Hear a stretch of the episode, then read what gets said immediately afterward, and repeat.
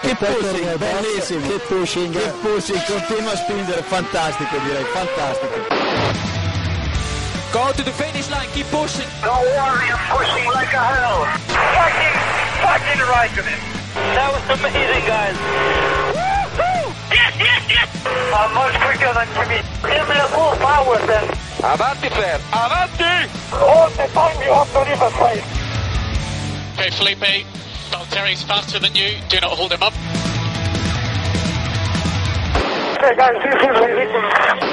Hola a todos y bienvenidos al capítulo 191 de Keep Pushing Podcast, un capítulo en el que vamos a intentar resumir en la medida de lo posible todo lo que ha ocurrido en esta, por qué no decirlo, gran temporada de, de Fórmula 1 2016. Y lo voy a hacer eh, más acompañado que nunca, por suerte, para este final de temporada. Se nos han unido un par de amigos y estamos aquí en familia repasando todo lo que, lo que ha sido esta, esta temporada. Están por aquí, eso sí, los eh, colaboradores habituales. Buenas noches, Iván Guillán. Buenas noches. A mí no sé cómo me ha llamado hoy porque con toda la gente que hay aquí me podía haber quedado en casa. También está por aquí David Sánchez de Castro. Buenas noches, David. ¿Qué tal? Hoy en el estudio huele a oso. Vamos a dejarlo ahí. También está por Hay aquí. mucha gente, es verdad. También está por aquí Diego Otero. Yo, yo voy a poner aquí una reclamación porque me habéis dejado sin silla y esto de grabar de pie, eh, señor director, un poco de presupuesto para sillas. Te Que- recuerdo que si vienes a menos del 50% de los programas del año, se te quita la silla. Ya te lo dije hace tiempo. ¡Oh! Y como decía, hoy tenemos aquí a, a dos amigos que vienen de un podcast amigo de GPcast. Está por aquí David Plaza. Buenas noches, David. Un placer volver a hablar Ah. contigo. Buenas noches. Eh, esto es un lujo. Se oye, se oye, se oye todo a la primera. Luego te va a canear Charlie, ¿eh? que lo sepas. pero No, no, ya está acostumbrado. Ya está acostumbrado. Y también pues, está por aquí eh, la persona que le da nombre a hacer un Eloy. Buenas noches, Eloy más aguas. Muy buenas, gracias por eh, acogernos a estos refugiados técnicos de GPKs. El placer, el placer es nuestro, sin duda, que seguro que, que le vais a dar mucha, mucha cancha a este, a este programa. Bueno, pues vamos a empezar eh, pidiéndoos una opinión general de la temporada. Sé que seguramente no os acordáis de muchas cosas, sobre todo de, de principios de año, es difícil. Un año parece que pasa pronto, pero pasan muchas cosas en él. Yo he dicho que ha sido una gran temporada y creo que así lo ha sido finalmente.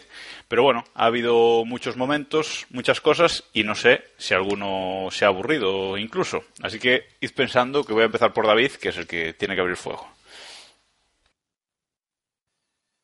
David Sánchez de Castro, perdón. Hoy vas a ser Sánchez de Castro, David. Claro, es que. Perdón, es que, perdón, claro, perdón, fallo mío. Correcto, correcto. Esto es así. Correcto. Esto es así. Menos cinco puntos. Tú, Eh, tú vas a ser, tú vas a ser Sánchez de Castro, ya te queda. Venga, dale. Correcto. Vale. eh, yo creo que ha sido una gran temporada. Eh, ha sido larga. Es así, porque ha sido la más larga de la historia. Obviedad. Eh, pero ha estado bastante bien. Yo le pondría nota general un 8, eh, pero fundamentalmente por, por dos motivos. Eh, primero, por Max Verstappen, sin lugar a dudas es el descubrimiento del año y posiblemente de los últimos años. Eh, hemos tenido bastante juego. No sé qué ha pasado hoy, pero se ha notado. Bueno, tú sigue. ¿eh? Bueno, ¿Te has cortado? Dale. digo que hemos que digo se nos ha dado nos ha dado bastante juego la, la pelea de Rosberg y Hamilton pero porque yo creo que por lo menos en este podcast ninguno confiábamos en Rosberg hasta que ya ha sido obvio entonces constantemente estábamos pensando en bueno ya Hamilton parece que Hamilton parece que y al final pues la obviedad ha sido ha sido la obviedad No sé si tú le das una nota tan alta, Eloy. Un 8 le ha dado David. Bueno, vamos a dejarlo en 7, pero vamos, mi resumen de la temporada es, eh, es pasiva Danil. Así, lo vas a dejar así, ¿eh? en lo alto. Por supuesto. Diego. Hombre, yo diría que ha sido una temporada sorprendente, aunque solo sea por el resultado final, porque yo creo que hasta que faltaban dos o tres grandes premios, nadie, ninguno de los aquí presentes, creíamos que Nico Rosberg fuese finalmente a ganar el título mundial. El- sobre la nota, sí, quizás tenga- tenga- esté entre el 7 y el 8, pero gracias a Max Verstappen. Es decir, si quitamos a Max Verstappen de la ecuación, yo creo que bajamos un par de puntos como mínimo el, el global de la temporada. No sé si seguir preguntando, que le vais a seguir bajando la nota. La nota, David, ¿tú qué nota le das a la temporada? Yo también me apunto al 7. Me parece que, que, bueno, ha estado bastante bien. eh, pero bueno, al final no podemos olvidar que la lucha ha sido entre dos pilotos de Mercedes y poco más, ¿no? Entonces, bueno, yo creo que un 7 está bastante bien. Eh, yo coincido. También la, la, disputa por el título hasta la última carrera, yo creo que ha estado realmente bien. Ha sido además, yo creo que ha terminado de una manera muy fiel a, a lo que es el duelo entre Rosberg y Hamilton, muy, muy a su estilo. Y, y también me quedaría un poco con lo que ha dicho, han dicho Diego y Eloy. Eh, han apuntado con lo de Verstappen y, y es que creo que se está empezando a atisbar que la calidad de la parrilla, la verdad es que apunta maneras de manera muy, muy interesante para los, los años venideros, ¿no? No solo por Verstappen, Sainz ha crecido mucho este año. Vamos a ver Van Dorn si, si confirma lo que se espera de él. No sé, yo creo que podemos ser optimistas en ese sentido. No tiene mala pinta, no tiene mala pinta y eso que llega poca gente de, de la GP2, eso sí que eso sí que también es verdad, pero bueno. Luego, luego hablaremos de un tema de un tema que, que a Iván le gusta mucho y, y, con eso voy con Iván. ¿Qué nota le das a, la temporada? Sí, yo me voy ahí también a ese terreno, ¿no? Entre el bien y el notable, pues y medio, un 7 o así. Eh, creo que hemos tenido mejores carreras que campeonato, eh, por así decirlo. Creo que el- la lucha por el campeonato eh, ha estado bien en, en su decisión, ¿no? Pero al final tampoco hemos tenido peleas entre los dos pilotos constantemente entre las carreras, ¿no? Ha habido fases en las que ha dominado uno, fases en las que ha dominado otro. Generalmente el que conseguía la pole difícilmente eh, lo, lo lograba el perder el domingo. Eh, quien pasaba la primera vuelta por, por delante eh, terminaba ganando la carrera y ese ha sido el patrón que, que hemos seguido durante el año. En lo particular, yo creo que, que hemos tenido carreras bastante interesantes. Creo que hay cinco o seis carreras este año que son sobresalientes y creo que muy pocas aburridas, ¿no? Hay muchas más sobresalientes que, que suspensas, así que yo creo que el balance es bueno. Bueno, pues decía David que la temporada, al fin y al cabo, ha sido una lucha entre los dos pilotos de Mercedes, y es verdad, y, Mercedes se ha llevado el campeonato de, de constructores y el de pilotos, y de una forma muy fácil. Por resumir lo que ha sido la temporada, que decía David que ha sido la más larga de la historia, y así lo ha sido, 21 carreras, 21 grandes premios, algo que nunca, nunca había ocurrido, y parece que el año que viene tampoco va a ocurrir. Eh, han ganado de esas 21 carreras, 19 las ha ganado un piloto de Mercedes, 9 para Rosberg, 10 para Hamilton y las otras dos las ha ganado Red Bull, una para Verstappen y otra para Ricciardo. Ese es el resumen general de, lo que ha sido la temporada y este año no hemos querido centrarnos tanto en repasar la temporada equipo por equipo ni repasar la temporada gran premio por gran premio porque creemos que es un poco tedioso. Así que simplemente vamos a ir hablando de momentos que se nos eh, vienen a la mente o tendencias que hemos visto esta temporada para irlo comentando poco a poco. Al final tampoco es necesario hacer un análisis exhaustivo de todo lo que, lo que ha ocurrido. Y creo que debemos empezar eh, precisamente por Max Verstappen, que muchos lo, muchos lo mencionabais, y es que ha sido la temporada de, de su debut definitivo, no de su no debut, sino sino desenmascaramiento, ¿no? O sea, se ha quitado la careta y ha aparecido el gran piloto que, que todos pensamos que, que es y que, y que va a ser. Corrió los cuatro primeros grandes premios con Toro Rosso. eh, el equipo decidió subirlo a Red Bull en España, ganó la carrera en España y desde ahí nos ha deleitado con enormes actuaciones, ¿no? Eloy, sin duda ha sido el temporadón de, de Verstappen que para el año esperemos que luche por el título. Mm, Pues yo lo voy a matizar. Mira que soy una forofuna de bragas en mano, pero... En fin, en fin. No, pero a ver, mm, ha sido una buena temporada, pero le ha faltado bastante regularidad que esperemos que tenga en, en 2018. Otra cosa es que, dadas las circunstancias en las que llegó a Red Bull, eh, mm, todos tengamos que agradecer eh, que, que se haya montado en un coche puntero este mismo año. Eh, porque el día que Mercedes la, lucha estaba clara, él terminaba aportando algo, ya fuera por un error suyo, un error del equipo que le relegaba y le obligaba a remontar, bien por alguna lucha interesante por el podio, etcétera, etcétera, y obviamente desde el punto de, desde el punto de vista del espectador se ha agradecido muchísimo su presencia en Red Bull. Ahora bien, que Ricciardo le ha ganado con todas las de la ley y que de cara al año que viene sí que tendremos eh, que exigirle una mayor regularidad, aunque por el camino perdamos algunos destellos. Bueno, le ha ganado, pero han sido 52 puntos de diferencia entre Ricciardo y, Verstappen, teniendo en cuenta eso, que empezó que empezó cuatro carreras tarde, que es, y bueno, es cierto que en Mónaco la cagó y en algún gran premio más, pero bueno, yo creo que la temporada en general es de quitarse un poquito las bragas, Sánchez de Castro.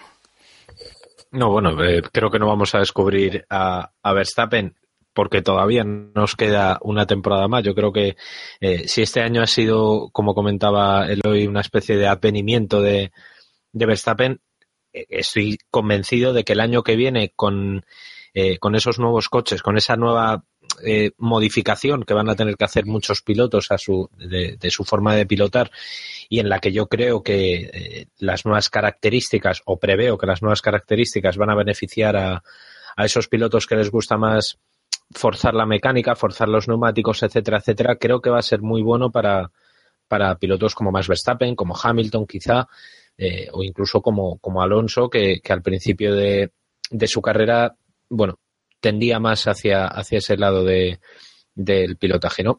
Creo que eh, la figura de Verstappen era lo mejor que le ha pasado a la Fórmula 1, insisto, en, en 20 años. Eh, eh, no creo que, que, Hamilton en su momento deslumbrara tanto, no creo que, que, Alonso en su momento, por las características por las que empezó Alonso en Mundial,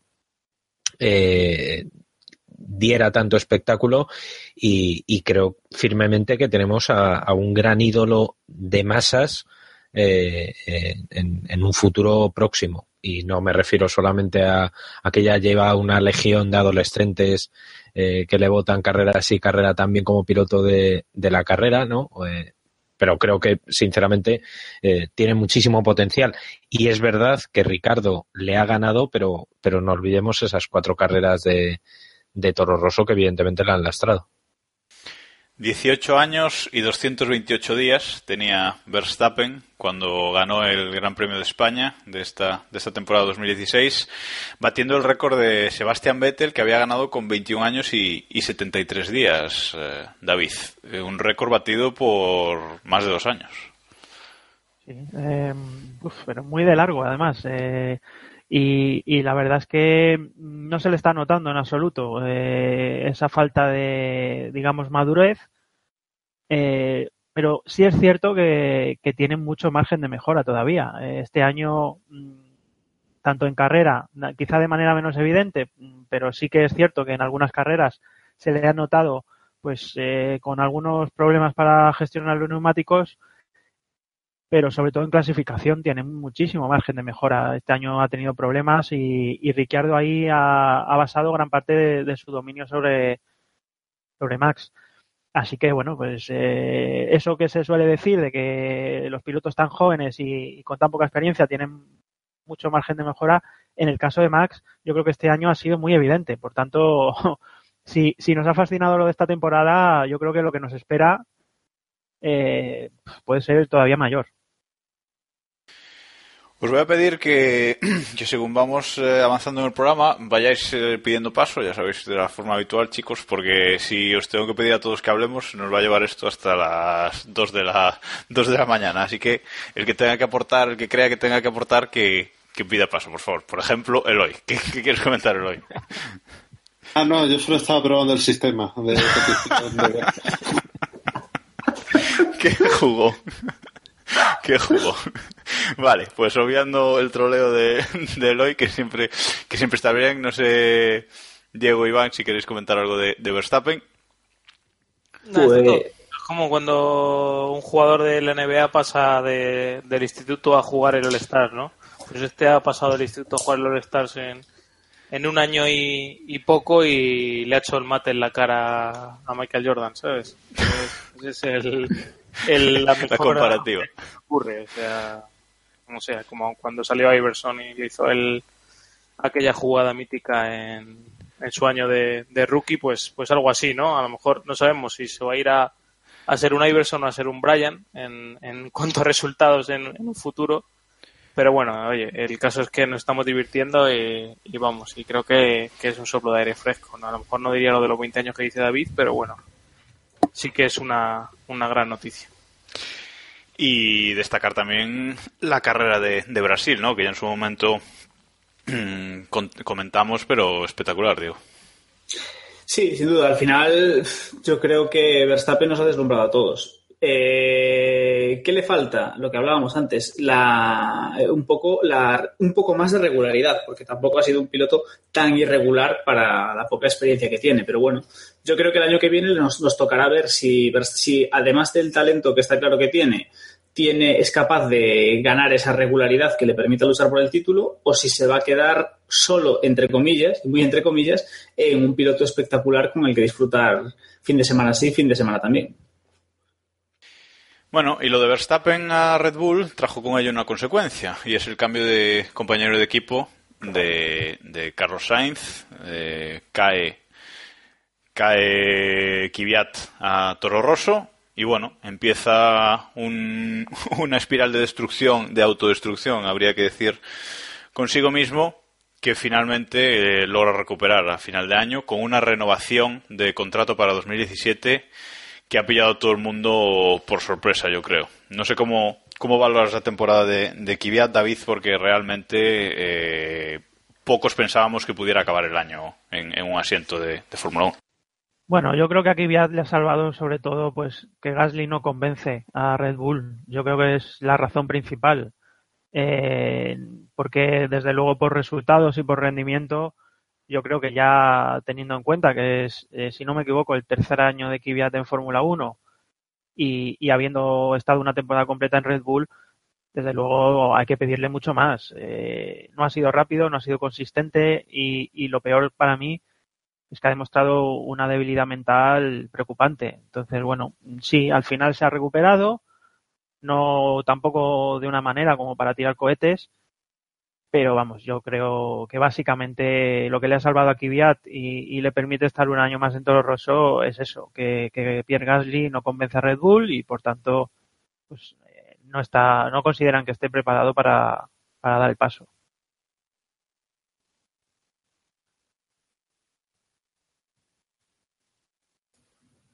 Jacobo ha hecho un Eloy. Sí, pues la verdad es que sí, estaba aquí yo hablando solo. Bien, perfecto. Sí, podemos seguir.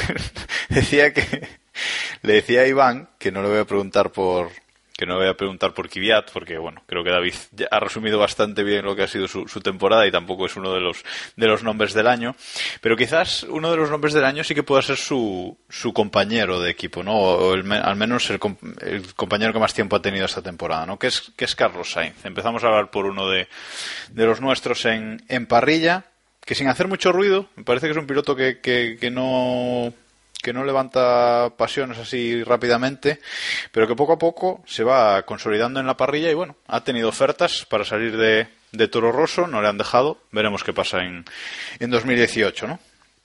Iván. Sin duda.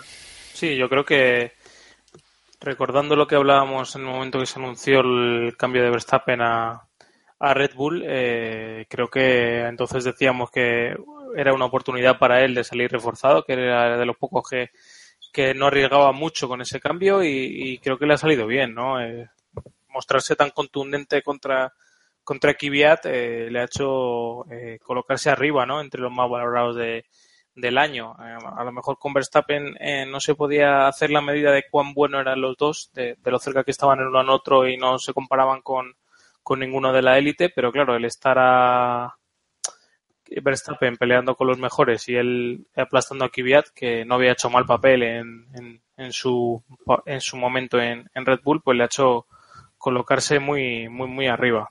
Me parece que ha hecho un buen año. Eh, una pena que a principio de temporada, cuando sí tenían un coche para pelear más arriba, no le hayan sonreído un poco la fortuna, la fiabilidad y estas cosas que, que se escapan un poco de la mano del piloto, pero bueno, creo que sí que ha, resuelto las dudas y sí que ha demostrado que, tenemos un piloto de Fórmula 1 para, para años, ¿no? Que es más de lo que han hecho muchos en Toro Rosso. Por Toro Rosso han pasado muchos pilotos y muy, muy pocos eh, son los que han aguantado, ¿no? En, Fórmula 1, más allá de Vettel y, pocos más. Vamos a preguntarle a, a, Eloy qué opina de Carlos, que sé que el tema le gusta. Sí, me pone. Eh, no, a ver, eh, yo creo que los dos grandes méritos de, de Carlos Sainz es, uno, ha excedido expectativas. Eh, quizá no llegaba con la vitola de estrella con la que sí que llegaron otros a la Fórmula 1 y, y ha excedido lo que muchos esperábamos de él y dos, haber sobrevivido a Max Verstappen. Aquí la lástima ha sido que Toro Rosso no es que haya eh, decaído a lo largo del año, es que se han perdido por completo a nivel de desarrollo y la segunda mitad de temporada, salvo por los destellos de Sainz, en especial en Brasil, ha sido un desastre. Eh, ha sido francamente lamentable. Y, pero bueno, eh, tiene asiento asegurado en 2017 y lo mejor de todo es que su nombre está encima de la mesa para cualquier movimiento que ocurra en parrilla. David, ¿qué es lo que querías comentar? Algo mayor. Yo, creo que, que eh, aparte de lo comentado ya, eh, una gran parte del mérito de Sainz este año es que, eh, uno, cuando se le ha tenido que jugar para entrar en Q3 con vueltas al límite, eh, lo ha conseguido prácticamente siempre y no ha fallado. Eso, sobre todo en pilotos inexpertos en clasificación, es difícil de ver. Y segundo, que, que bueno, pues el coche eh, realmente ha sido un coche complicado en la segunda mitad de temporada y aún así él ha sido consistente eh, en todas las condiciones, ha sacado los resultados y yo creo que eso habla muy bien de él, porque bueno, lo, lo fácil era fallar, salirse un día, eh, fallar una vuelta en clasificación, etcétera, en cadena de errores, vaya, y, y, la verdad es que este año yo personalmente a Sainz le recuerdo muy, muy pocos errores. Creo que ha sido una temporada realmente para mí sorprendente. Sainz ha hecho esta temporada eh, tres sextos puestos en, en, durante el año en, carreras y ha tenido cuatro abandonos, que bueno, dentro de lo que de lo que cabe no está mal, ¿no, Diego? Sin duda, ¿no? sextos puestos es una pena que no fuesen quintos, ¿no? Para, por aquello de heredar el trono el día que nuestro querido Alonso se retire, pero bueno, yo creo que si, decíamos que Verstappen ha sido la explosión y el, la espectacularidad y demás, Sainz ha sido el, la hormiguita y el trabajador, ha sido el piloto regular dentro de las cuando las circunstancias y el coche se lo permitían y ha sido el piloto que ha demostrado que trabajar que es un piloto que trabaja duro, que es un piloto regular y que es un piloto que se merece una oportunidad. Y además es un piloto que no sé si por las circunstancias o porque está bien aconsejado parece que tiene la cabeza bien amueblada y que tiene bastantes claro, bastante claro los pasos que tiene que dar y cómo darlos. Y yo creo que eso es algo bastante importante de cara a que tenga un paso bastante largo por la Fórmula 1. Yo espero que, no el año que viene, pero seguramente en 2018 podamos verle en un coche potente y podamos verle realmente darlo todo lo que tiene dentro. ¿Nos parece que puede estar desperdiciando una oportunidad que se puede mm, diluir un poquito en, en 2017 y quizás desaparecer esa oportunidad de ir a un equipo grande, que bueno, no sé si tenía oportunidad de ir a un equipo grande, Red Bull, Renault, perdón, de momento es mediano. Eh, yo tengo esa sensación. A ver, el que le ha dado tecla al teclado con toda la fuerza, Diego. eh, yo es que perder una oportunidad es relativo. Yo creo que está muy fresco lo que le pasó a Sergio Pérez cuando fichó por McLaren que también eh, cerró una buena temporada, le salió una oferta suculenta y se fue a McLaren y volvió con el rabo entre las piernas y parece que está eh, volviendo a despertar ahora.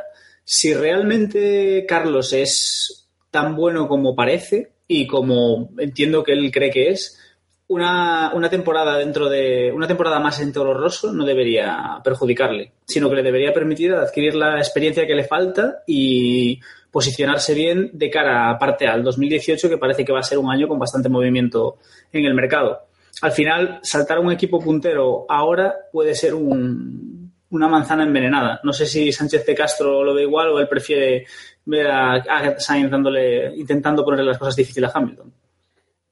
Hombre, no, vamos a ver. Eh, eh, resumiendo un poco, un poco lo que has dicho, que creo que es, que es muy acertado, eh, yo creo que a Sainz se le va a quedar pequeño Toro Rosso eh, como ya se le ha quedado pequeño, yo creo, este año. Eh, la actitud que ha tenido tanto en pista, en pista como fuera, y en pista tanto en carrera como en clasificación, a mí me ha parecido perfecta, sobre todo teniendo en cuenta todos los handicaps que tenía eh, Toro Rosso, ¿no? le hemos visto incluso acometer carreras en las que sabía que no podía hacer mucho más que un noveno, un décimo y llegar a un séptimo, un octavo o un sexto, ¿no? De esos tres sextos que, que consiguió, eh, creo recordar que ha sido el penúltimo, el último que, hizo, que fue una carrera en la que le hizo remontando, etcétera, ¿no? Eh, margen de mejora en Toro Rosso ya tiene muy poco, pero margen de mejora en la Fórmula 1 tiene muchísimo. Eh, y yo creo que, como decías, la mejor noticia que, que, tenemos es que es un piloto a largo plazo en, en la parrilla. No sé si, si para estar en un, en un equipo puntero para luchar por el, por el Mundial, pero sin duda para estar en un equipo de zona media alta de la tabla de sobra. Eso lo ha demostrado este año eh, más, que, más que de sobra y por eso Red Bull tampoco le ha querido soltar eh, inmediatamente cuando sí tenía una oferta para, para irse Renault para el año que viene. O sea que. Y vamos a acabar el tema con lo que nos cuente la siempre sabia opinión de David. Bueno, yo, yo lo que eh, iba a comentar es que eh, seguir en Toro Rosso el año que viene puede llegar a ser en un momento dado una ventaja, porque al fin y al cabo todos los equipos empiezan, entre comillas, de cero, eh, no se sabe muy bien cuál va a ser el rendimiento de cada equipo. Y bueno, pues pasar a Renault o a otro equipo que en principio puedes pensar que va a ser competitivo, pues al final se puede volver en tu contra, ¿no? Y un año más en un equipo que conoce para hacer frente a un, a un año tan complicado, eh, yo creo que por lo que hemos visto su rendimiento no va a bajar y menos permaneciendo en, en, un equipo ya de sobra conocido y por tanto le puede dejar en una posición realmente buena de cara a 2018. O sea que, bueno, eh, puede parecer que, que ha perdido una oportunidad con Renault, pero oye, quizá, quizá a la larga vaya a ser una buena decisión. Eloy, 15 segundos. Sí, un último comentario. David tiene toda la razón porque en mi memoria los años de cambio de reglamento para Toro Rosso no son nada malos. Es cierto que en 2009 venían de un 2008 magnífico, pero era el primer año que hicieron su propio coche y no estuvo mal. Y en 2014, pese a comerse el motor Renault, estuvieron incluso por delante de Red Bull en los primeros compases de la temporada. Bueno, pues eh, esperemos que tenga suerte entonces en 2017 y que gane el título con Toro Rosso, ¿no? Eso es. Parece que es lo que nos queda. Bueno, vale, dejamos a, Sainz atrás. Eh, hemos hablado ya del primero de los nuestros, luego hablaremos un poquito de Alonso. Pero tampoco me quería olvidar del año que ha hecho Daniel Ricciardo, ¿no? Porque si es verdad que la figura de, de la temporada y la figura de, de Red Bull, pues seguramente haya sido Verstappen. Pero Ricciardo ha hecho una muy buena temporada, como decíamos, le ha superado en, clasificación, hizo la pole en Mónaco, consiguió su primera y única victoria del año en, Malasia. En Malasia también le aguantó muy bien a, Verstappen la lucha por, la victoria después de lo ocurrido, de lo ocurrido a Hamilton. O sea que creo que debemos destacar la, temporada de, de Ricciardo, ¿no, Iván?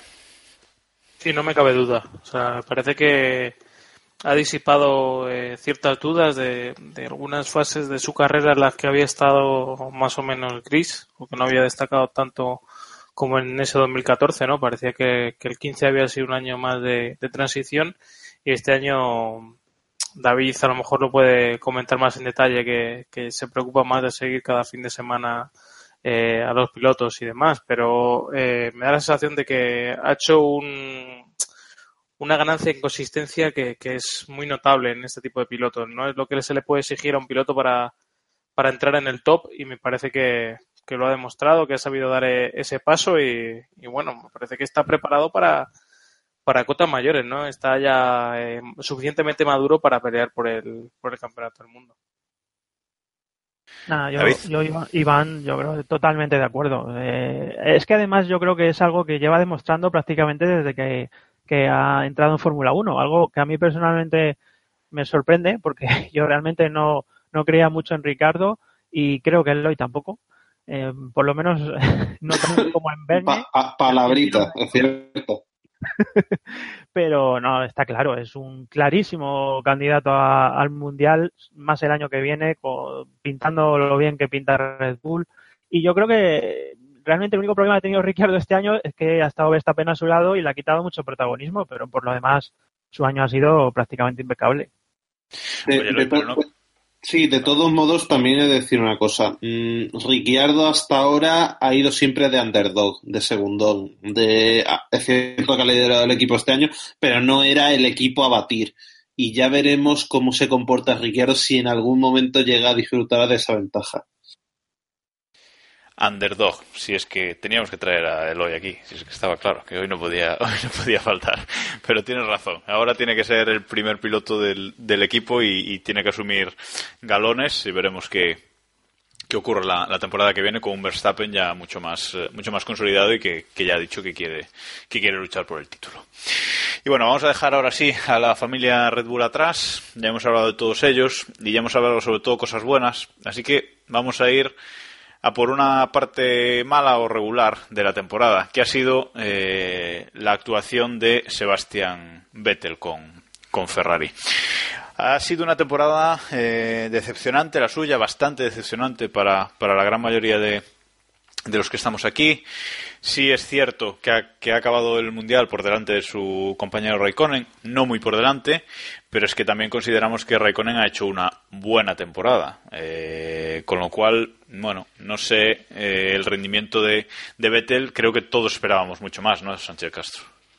No, to- totalmente. Yo creo que eh, Vettel ha demostrado, no es que haya tenido un mal rendimiento per se, sino que ha estado eh, eh, muy causado por, por ese caos absoluto en el que ha estado sumido, sumido Ferrari, que quizá es un caos nuevo, ¿no? Eh, parece que Ferrari cíclicamente entra en, en esta especie de ciclotimia y de, de locura transitoria en la que eh, en la que no, bueno, no, no, no saben muy bien qué hacer. Partían la temporada o al principio de temporada parecía que iban a ser eh, los únicos que iban a poder eh, toser a, a Mercedes. Han acabado no solo luchando con, con Red Bull, sino por detrás de Red Bull, que ha tenido una, una temporada muy, muy fiable, lo cual ha perjudicado a, a un Vettel que, que venía para, para arrasar prácticamente a, a Raikkonen, ¿no?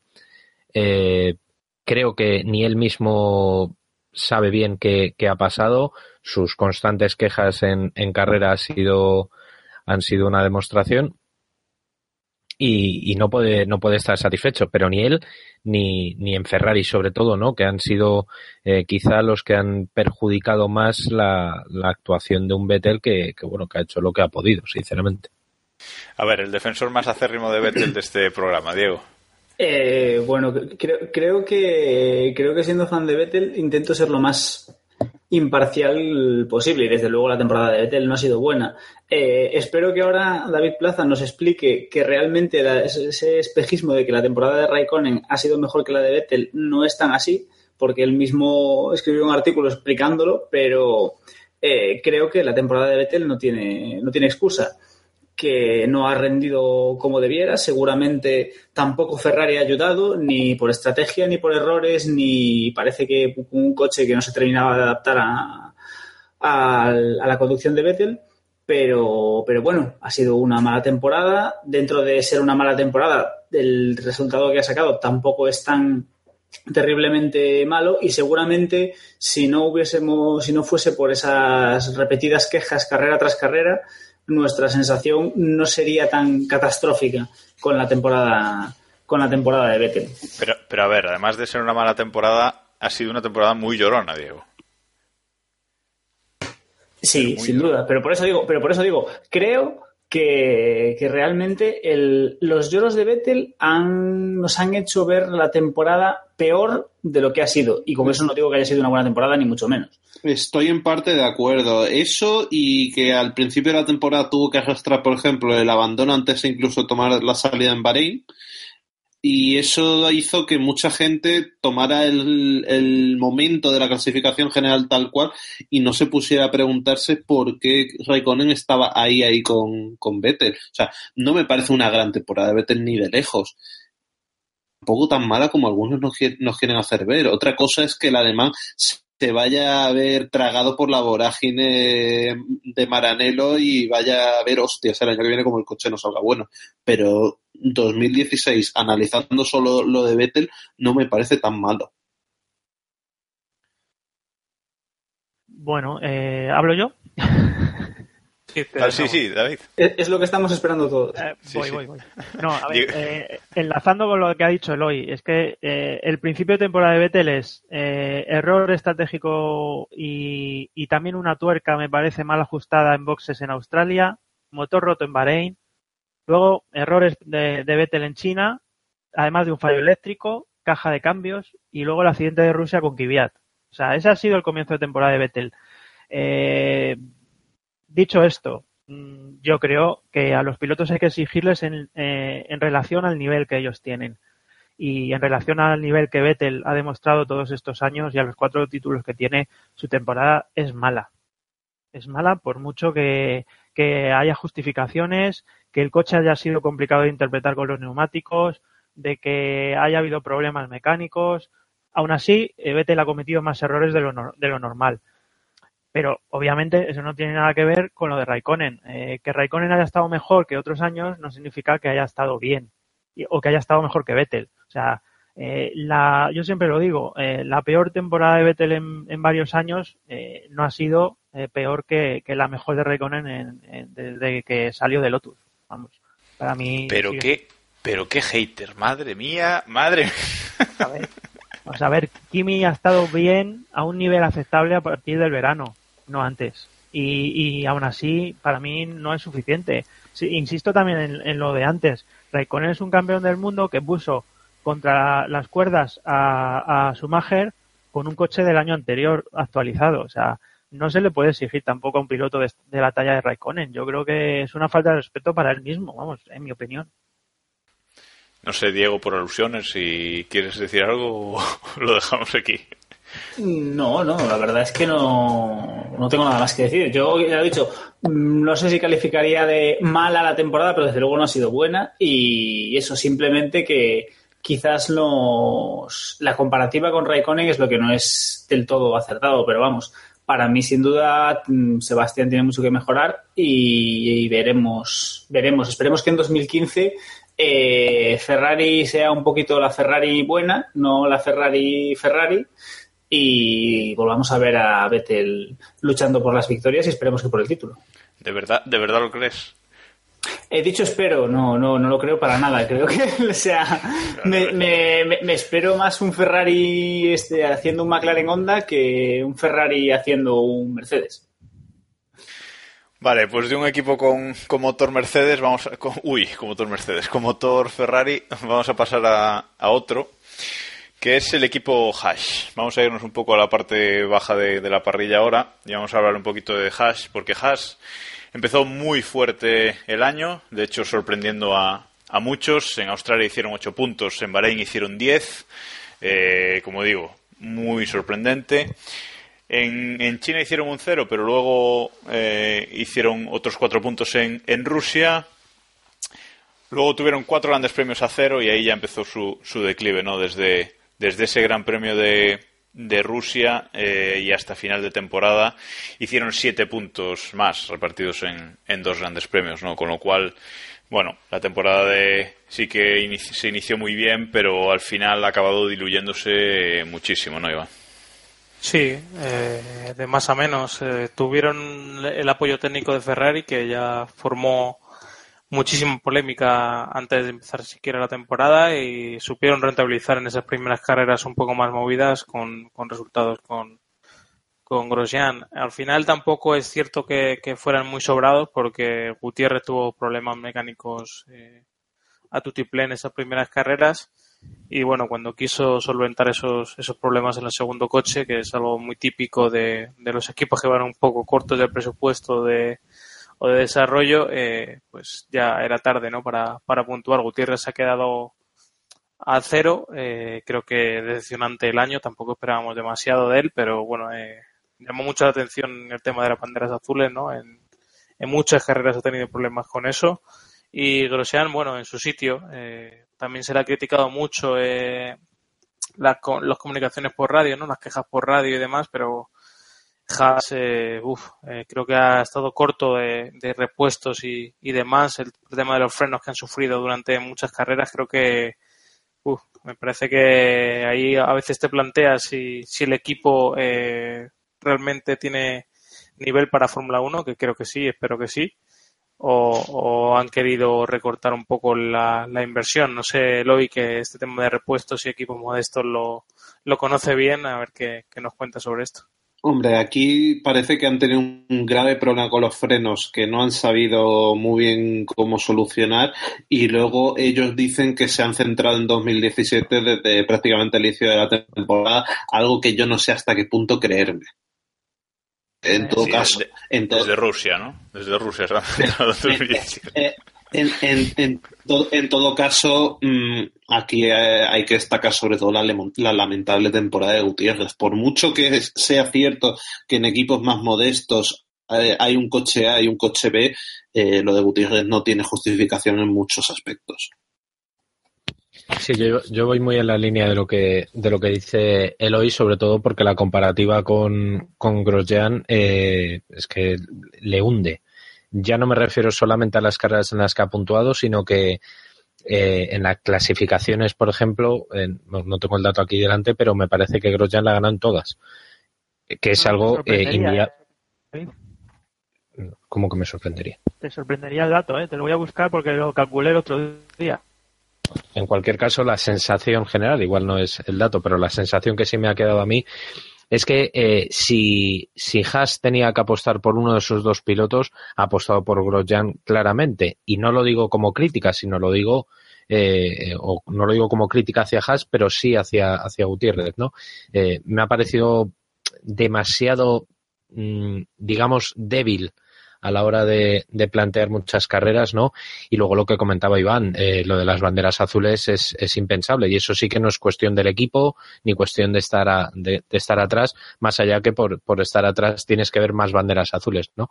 Pero un piloto de Fórmula 1 no puede estar constantemente, sobre todo en las últimas carreras, en el foco de la, de, de, la mirada de los comisarios por no aceptar una bandera azul o por no respetar una bandera azul a tiempo. Eh, estamos en Fórmula 1 y es un piloto que ya tiene experiencia, no era un, un novato como podían ser eh, otros. ¿Tienes el dato, David? Todavía no. Sí, eh, 12-9. Eh, ganó Grosjean en clasificación a, Pues a Gutiérrez.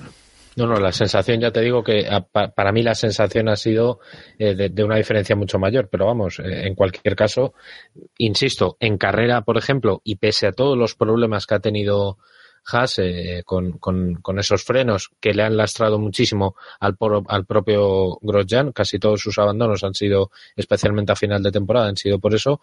Eh, no, no me parece que, que Gutiérrez haya dado el nivel que se esperaba de él, en la que probablemente haya sido su, su última oportunidad para destacar en, en Fórmula 1. Eh, a mí, si queréis, ponedme el gorrito de papel de plata en la cabeza, pero lo de Gutiérrez con las banderas azules tiene muy poco de torpeza, ¿eh? O sea, sistemáticamente era para molestar a coches que no eran Ferrari. No, pero vamos a ver, Eloy, eso es porque los coches que estaban delante no eran Ferrari. Eh, quiero decir, claro, estorbaba más a los Mercedes y a los Red Bull porque los Mercedes y los Red Bull eran los que estaban delante. Te, recuerdo en el Gran Premio de España que Ricciardo terminó pinchando tras tener que aguantar a Gutiérrez cuando estaba luchando con los Ferraris, ¿eh? por ejemplo. Y recuerdo en otras carreras que igualmente Gutiérrez entorpecía especialmente a los rivales directos de Ferrari. Por eso mmm, sé que la acusación es grave y sé que me merezco el gorrito de, de papel de plata, pero mmm, para mí no es un simple acto de torpeza. Como me gusta esas constantes. Quieres ser protagonista en los comentarios, ¿eh? No, no. Sí, está, sí, porque el protagonista es, es, es David de Castro siempre, entonces soy el que quiere buscarse. Pero sí, el gorrito te, ya te lo, te lo damos ahora, no te preocupes, Eloy. Gracias. Bueno, y vamos a quedar un rato, vamos a quedarnos un rato por la parte baja de, de la parrilla. Eh, y vamos a ir ahora con, con Pascal Wehrlein, porque yo creo que es un piloto que prometía bastante, evidentemente está en el, en el equipo que está, ha corrido en mano esta temporada Pero lo cierto es que prometía mucho, hizo un decimotercer puesto en, en Bahrein, eh, luego llegaron malos resultados, pero en Austria, eh, con ese décimo puesto, hizo un punto, su único punto de la temporada, el único punto del equipo esta, esta temporada. Pero sí que a partir de ahí eh, vino en caída libre, la llegada de, de Ocon al equipo, yo creo que, que le afectó bastante. Y la verdad es que ahora que, que Rosberg se ha retirado y que hay un hueco en, en Mercedes, no parece que sea el candidato claro cuando si preguntamos a muchos a principios de, de esta temporada y, le decimos que, que, va a pasar esto ahora a final de año, seguramente muchos habrían dicho que Werling sería el, el sustituto perfecto, ¿no, Iván? Sí, desde luego estaba en el escalafón bastante por delante de, de Ocon. Ocon le ha pasado por, por la izquierda. La verdad es que después de el principio de temporada, además, que Berlín también en parte porque el Manor no era el, el hierro tan, tan galopante como en años anteriores, eh, sí le permitía un poquito destacar y, sí que ha estado bien en, sobre todo en, en calificación. Yo recuerdo varias varias carreras a tope y varios inicios de carrera en los que ha estado en, en zona de puntos, etcétera, y rascó aquel, aquellos puntos, bueno, aquel punto solitario en, en Mónaco que, que si yo creo que en, en aquel momento nos preguntan, eh, pensamos que, que Berlín va a tener un, un futuro muy dorado, ¿no? En Fórmula 1 nadie, nadie hubiéramos anticipado que, que hubiéramos terminado el final de temporada y, y le tendríamos más fuera que dentro de la parrilla. Nadie se anima con, con Werling, Eloy, que tú lo has seguido más seguramente fuera de, de, la F1. Bueno, yo no es una cuestión de seguimiento, sino lo que leo, lo que cuentan, es que Berlin es un tío conflictivo y, y que quizá le falta le falta un hervor para que le dieran la oportunidad en, en Mercedes. Eh, otro tema es que efectivamente Ocon haya convencido más con los datos en la mano, o eso al menos nos han querido vender a la hora de, de poner a, Force, eh, a, a Ocon en Force India. Mm, sinceramente, la sensación que da es que Berlín ha vivido muy cómodo en Manor. Sí, es que, es que vamos, a, vamos a tener en cuenta cómo empezó, que tuvo a, al mito, la leyenda eh, Río Amianto a su lado. que, David, por, cier por, cierto, acuérdate de los comentarios de Juncadella cuando lo tuvimos aquí. Cierto, cierto. Eh, bueno, vamos a dejarlo ahí, Amianto, está ahí. Eh, y luego es verdad que, claro, después de haber arrasado, como era normal, al, al indonesio, se ha encontrado con Ocon que le ha ganado, le ha apretado muchísimo las tuercas y ha perdido un poco esta vitola de, de, de niño promesa que, que, tenía Mercedes, ¿no? Eh, la mejor demostración de que Mercedes no confían en él es que a día de hoy, mientras estamos grabando este podcast, no le han confirmado para sustituir a Rosberg cuando es un piloto que tiene sobrados kilómetros para, que tiene ya conocimientos con las Pirelli del año que viene, que van a ser fundamentalmente la clave, muy probablemente, sobre todo en las primeras carreras, eh, y luego sobre todo que no ha, no ha destacado tanto y entendedme lo que quiero decir, como se esperaba con respecto a su, a su compañero, ¿no?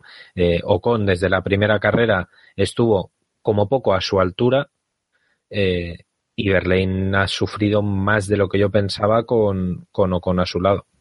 Eh, eh, no, no, no creo que sea, que sea razonable y muy probablemente sea por lo que decía él hoy, ¿no? A mí también me, me he puesto a brujulear un poco y es verdad que parece que, que Berlín tiene un carácter un poco conflictivo en el sentido de que no se adapta bien a, a ser ese piloto igualitario con respecto a su, a su compañero, ¿no? Está acostumbrado a ser un piloto ganador y cuando tiene un piloto a su lado que, que por lo menos le mira a los ojos y le tiene a la altura, eh, tiembla un poco más y, comete más errores de los que, de los que estaba acostumbrado. Bueno, y con este speech de David, nos vamos a quedar callados ya sobre Werlein y vamos a hablar, nada, unos segundillos de Sauber, que es un equipo que ha dado mucha pena durante toda la temporada y al final eh, ha acabado por delante de por delante de, de Manor precisamente por dos pírricos puntos de, de Nasser en, en, su casa, ¿no, David? Eh, o sea, ¿qué quieres que diga de Sauber? es que sé, sé, que te gusta. o sea, no, no, hay mucho que decir. Hombre, que han conseguido salvar la temporada en el sentido de que la han terminado porque ha venido el inversor a tiempo Y bueno, vamos a ver cómo se da 2017, pero aparte de eso, la verdad es que poco que decir, si acaso, en cierto modo, la sorpresa de que Ericsson eh, haya estado, creo que considerablemente mejor que Nasser en, en general, ¿no? Sobre todo a final de temporada. Ah, por mucho que lo de Nasser en Brasil haya sido muy llamativo, pero bueno, en líneas generales, creo que desde luego Ericsson ha sido el que se ha ganado renovar a ser, bueno, pues en Fórmula 1 está muy negro y no solo por falta de patrocinio. Bueno, pues eso, señores, es todo lo que vamos a decir de Sauber hoy. Se acabó.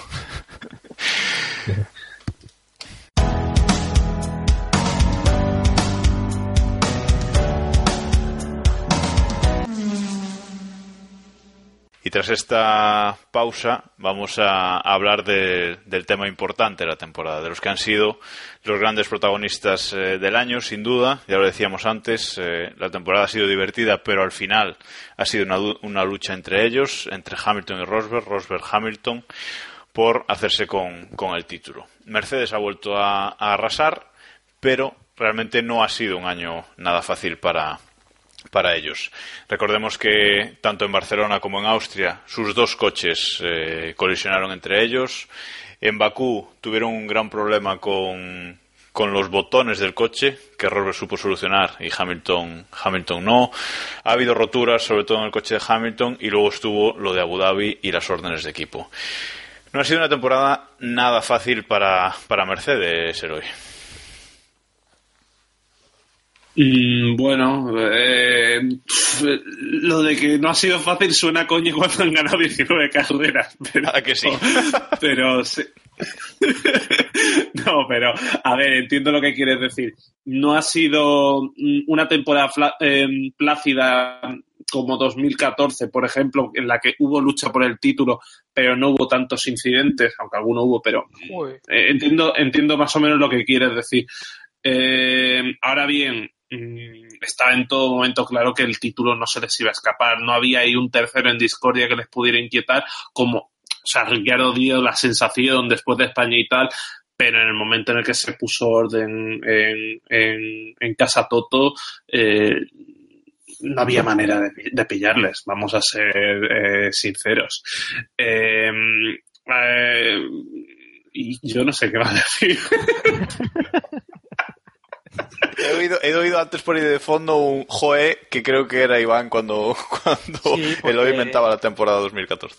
Sí, en 2014 hubo un más lío, yo que recuerdo, ¿eh? entre los dos. Bueno, quizá más dentro de la pista que fuera. Este año ha habido contacto, contacto en, en España y, y poco más. Eh, ha sido un gran premio que yo creo que, un gran premio, una temporada que, que yo creo que Hamilton pierde las salidas, ¿no? Eh, ha habido ese problema de fiabilidad en Malasia, que es la, que es el único abandono de, de, de todos, ¿no? Eh, Rosberg tuvo un buggy, por así decirlo, en, en Mónaco, que tuvo una carrera horrorosa en, en lluvia, pero bueno, eh, Hamilton también lo ha hecho mal en, en esas salidas, ¿no? En las que ha tenido y, y lo que comentas de Bakú también yo creo que ha sido su, su peor carrera, así que yo creo que entre unos y otros se, se compensan y al final pues Rosberg se llevó las de las de ganar eh, para mí merecido campeón del mundo y creo que esto no, no está a debate hoy y bueno ¿Cómo que no? aquí, aquí hemos venido a cargarnos a Rosberg. To- to- to- todo, hay, todo hay que decirlo, eh, el abandono por fiabilidad de Hamilton al final es eh, una consecuencia de, de una larga temporada eh, teniendo problemas a la hora de gestionar motores. O sea, ya sufrieron pro- problemas a principios de temporada y tenían claro que lo iban a tener eh, muy complicado para, para no penalizar mucho a final de temporada. Iván, te hemos cortado. No sé si quieres decir algo más. No, no, poco, poco más. eh, que, que Rosberg se llevó las de, las de ganar. eh, se me demostró, no sé, eh, muy centrado al final, a pesar de ese eh, sorpresón de post, post final de campeonato. Pero creo que lo comentábamos aquí, eh, que iba a tener unos huevazos, por así decirlo, enormes y iba a contemporizar de las cuatro últimas carreras de la temporada y así lo hizo y así lo consiguió y, ese ese momento ese susto en, Interlagos que tuvo con la lluvia ese adelantamiento a Verstappen en, Abu Dhabi eh, demuestra que, no fue un paseo, precisamente. Aunque compitiera para ser segundo, eh, tuvo que sufrir y tuvo que trabajar mucho para, para lograrlo. ¿no? David. A ver, eh, yo sí creo que Rosberg ha hecho méritos más que suficientes para ser campeón este año. Yo creo que eso es indiscutible. Pues, por ejemplos ya ha dado Iván. Eh, y bueno, el último muy llamativo, el de Abu Dhabi, el adelantamiento a más Verstappen, la verdad es que en un momento de, de, tensión máxima estuvo brillante, ¿no? Y bueno, pues yo creo que es un buen ejemplo. Pero yo soy de los que piensa que Hamilton eh, ha sido mejor este año. Eh, sí Ahí es cierto que la temporada de Hamilton, a ver, eh, sigan dudando de Hamilton. Eh, ¿Por qué dejaste de decirlo, David? ¿Por qué? ¿Por qué? pues la verdad es que dejé de decirlo porque tuve un par de carreras en las que Dudo. no, Es, una- no, no, es no un- fue por eso. es un homenaje a, a las dudas que tenía él con qué botón tocar en, en Bakú. Fue porque hubo un par de carreras que no lo podía ver con el ordenador delante, o sea, no tenía el ordenador para verlo y, no lo puse por eso, porque es que no tenía el ordenador con qué ponerlo. Y ya dejé, dejé la costumbre y ahí coincidió que Hamilton empezó a hacerse la picha un lío, ¿no? Entonces, bueno, pues ya una cosa por la otra. Pero vamos. eh, y bueno, lo que iba a decir, Hamilton sí es cierto que ha tenido una temporada peor de lo normal en él, pero bueno, yo creo que para mí, aunque suene muy simplista, la clave de, de la temporada de Hamilton está en las averías de motor y, y en las malas salidas. Son responsabilidad suya, pero, pero bueno, yo creo que prácticamente la clave, la clave está ahí. No creo que Rosberg haya demostrado ser mejor que Hamilton lo suficiente como para que, en mi opinión, sea el, el mejor piloto del año. Ahí Yo creo que la clave, Al la 100% clave ha David. Dale. la clave ha sido el final de, de Rosberg, ¿no? Rosberg ha acabado tan absolutamente derrotado, no derrotado eh, en el campeonato, porque lo ha ganado, evidentemente, eh, sino derrotado mentalmente. El, el esfuerzo mental que ha tenido que soportar de tener a, a un piloto como Lewis Hamilton eh, de perro de presa durante toda la temporada, incluso por delante de él en, en verano, eh, ha sido tal que, que ha tenido que abandonar.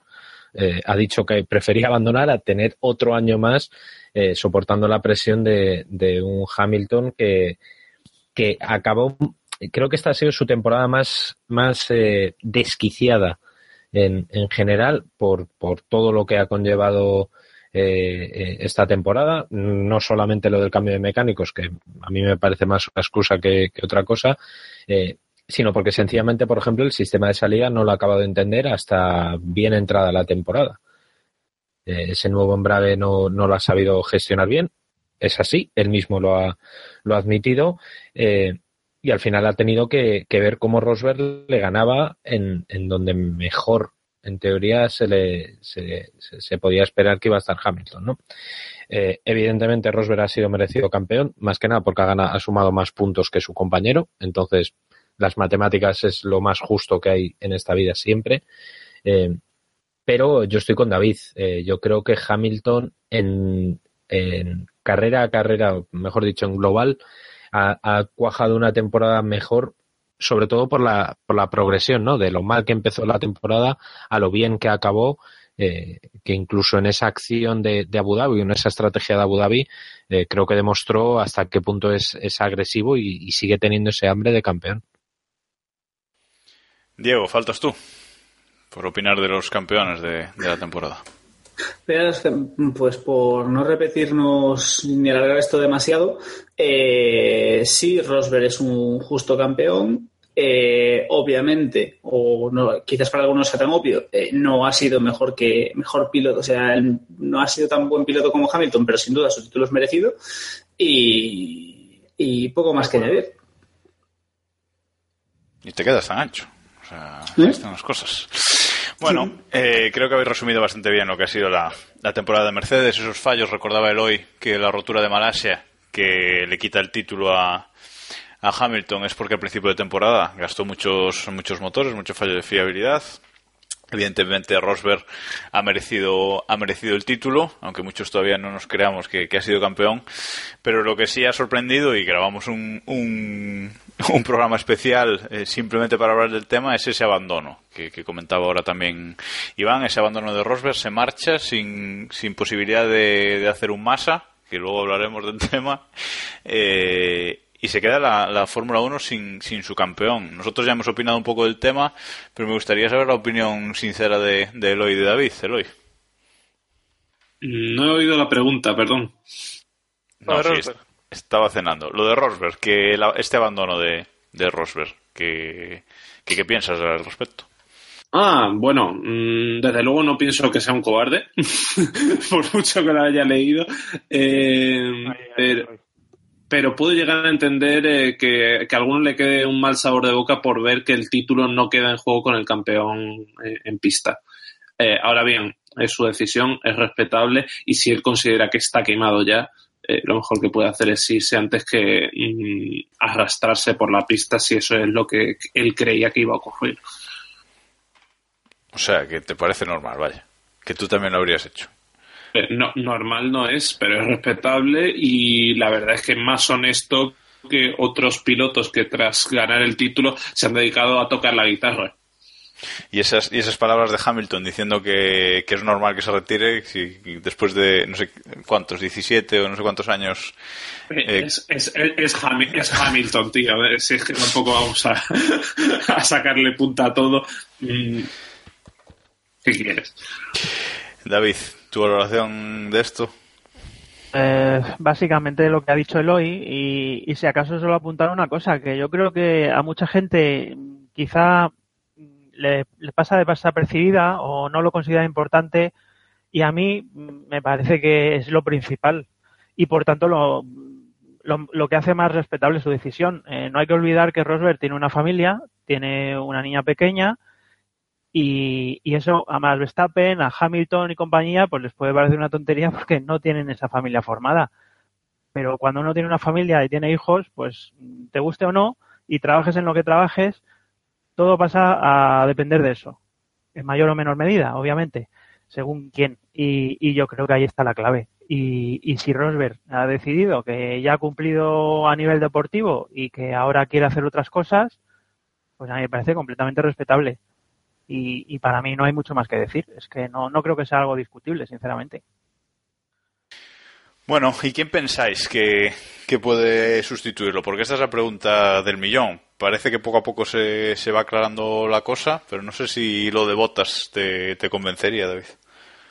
No, no, lo de Botas está, está hecho, vamos, eh, solo, solo es cuestión. eh, hoy pensaba que era simplemente cuestión de que Williams encontrara al sustituto que se ajustara a lo que ellos querían, pero ya está claro que, que Massa es ese sustituto, ellos verán.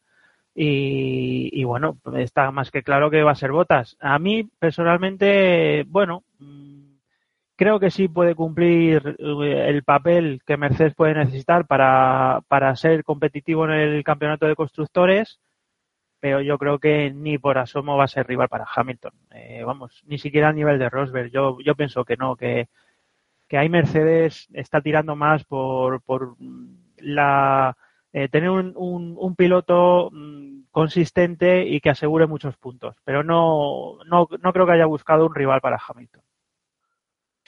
Lo de Massa es oficial, Eloy. Yo he estado bastante desconectado hoy, no sé si, si es oficial ya.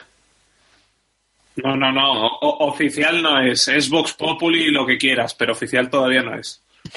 Lo ha dado Autosport. Automotor Sport, que, se, que vamos primero, a ha sido, llamar. mo- mo- primero ha sido Motorsport Italia y luego sus los Sus comprados. filiales. Los comprados, eso, sí, sí, sí. sí. Muy bien, bueno, pues eh, veremos, veremos qué, qué ocurre, pero sí que parece que, que todo va encaminado hacia, hacia ahí. Lo que sí tenemos que comentar, Sánchez de Castro, es esa retirada en retrospectiva de masa, llorada en Brasil y ahora vuelve. O sea, que Es que ni- devuelva, que devuelva los aplausos, la bandera, los lloros del comisario y el coche. y entrega las armas. Eh, ni retirarse sabe. O sea, para mí la sensación es, es esa. Es que, de verdad, es muy complicado no ser hater de, de, de Massa. Yo admiro muchísimo a sus fans porque es que ni, si- ni siquiera ni siquiera para eso, ¿no? Tenemos que tener en cuenta que Massa va a sustituir a su compañero de equipo en su propio equipo. O sea, es una cosa un poco rara, ¿no? Porque Lance Stroll estaba fichado como sustituto de Massa y Massa vuelve para sustituir a Bottas, que a su vez era su compañero. Es una cosa un poco, un poco rara, ¿no? Eh, habla muy mal de Williams que tengan que llamar a Massa porque no encuentran un sustituto para Bottas, que no estamos hablando de Hamilton ni estamos hablando de, de Verstappen ni tal. O sea, estamos hablando de Bottas, que Bottas da lo que da. Evidentemente, para el nivel que quiere que quiere eh, eh, Williams, pues a lo mejor prefieren a, un Massa que, bueno, dentro de lo que cabe, les ha dado un resultado, no sé, supongo que razonable eh, para lo que piden, pero vamos, eh, si lo que querían era una niñera para, para Stroll, se me ocurren bastantes mejores que, que Felipe Massa. Por ejemplo, Jenson Button, que ya ha dicho varias veces eh, después de anunciar su, su retirada que se arrepentía de, de eso. Desde luego, Baton sabría hacer de Stroll un hombre. Ahí, goloso. Bueno, vamos a cerrar el tema con la opinión de Iván al respecto, porque creo que es eh, se ha hecho archienemigo de, de Rosberg, nos ha contado esta tarde. Pip, pip, pip. Pip, pip, pip. No sabe, no sabe, no contesta, vale. Pues, Iván no está presente. Oye, Iván, pero tienes que pensar que si Massa vuelve, eh, a lo mejor luego, cuando se vuelva a retirar, nos, nos da una retirada aún más épica que la de este año. Con accidente. Sí, no, no, no. Ah, o sea, no, a ver, espera, que yo- mi única, mi Es única complicado. esperanza, mi única esperanza es que Massa repita eh, la despedida de Brasil en cada Gran Premio de, esta, de 2017. Que se recorra todos los circuitos repitiendo Hostiando. la, la despedida. No, no, no, pero con todo. Hostia, con la bandera, paseíto por el pit lane, aplausos y demás. Tiene que ser todo, si no, no es igual de bonito. Muy bien, muy bien. Bueno, vamos a dejar entonces ya Mercedes y vamos con uno de los últimos temas de, de la noche y de la temporada, que es eh, el equipo McLaren. Creo que aquí sí que hay que hablar en, en general, porque bueno, el equipo McLaren ha tenido una mucho mejor temporada que, que la del año pasado, en esta segunda temporada con, con motor Honda. Eh, parece que sí, las cosas van mejor, el cambio de, el cambio de jefe de Honda ha, ha venido bien, por lo menos Honda ha sabido mejorar a lo largo de, de la temporada, aunque la cosa no empezó nada bien, ya que en, en Australia Alonso se dio un gran susto en ese accidente con, con Gutiérrez, eh, tuvo que estar sin correr varias carreras, subió Van Dorn en su lugar, Van Dorn debutó y marcó un, un punto, que ahí quedará para la, para la historia. Y la temporada de Baton pues ha sido bastante normalilla, y que ha acabado también con, con su retirada, ¿no? Para dejar el hueco precisamente a, a Van Dorn. Eh, Diego, ¿cómo valoras esta temporada de, de McLaren? Hombre, nos ha sido una temporada que nos ha dado dos quintos de Alonso, que es un poco el objetivo. Y más allá de eso, es un poco el objetivo, ¿no? Lo que queremos todos es ver a Alonso haciendo quintos puestos. Nos han dado dos, oye, no está mal. Eh, y más allá de las tonterías, pues sí, ha sido una temporada un poco mejor que la anterior, pero siguen estando tan, tan, tan lejos de donde se suponía que tendrían que estar que, que uf, da un poco de incluso de penita ver a McLaren haciendo lo que hacer lo que están haciendo. Esperemos que todo el humo que sale de Walking de cara a 2017 pues sea algo más que humo y que podamos ver por fin a McLaren haciendo algo un poco más serio, porque vamos, la temporada siendo mejor que la anterior sigue siendo una temporada bastante lamentable. Eloy, decae el interés en las segundas temporadas, dices. Sí, bueno, era una coña interna, pero si quieres divulgarla, a mí no me importa. Por supuesto. No, a, a- a ver, te digo, esta temporada quien hace sobre todo bien es a Fernando Alonso, que con el carro que ha tenido McLaren, porque no han tenido tantos problemas de fiabilidad, pero sigue sin ser un coche maravilloso, acaba entre los 10 primeros del Mundial de Pilotos, eh, dice más de, del asturiano que, que de una McLaren que sobre todo por los últimos movimientos de personal que estamos viendo y por la caída en desgracia de Ron Dennis, no da buena pinta para 2017. O sea, si sale de Walking un buen coche el año que viene, será un puñetero milagro. Alonso ha puntuado solo en 10 carreras de las 21 de, de este año, ni siera la, la mitad. Solo, David.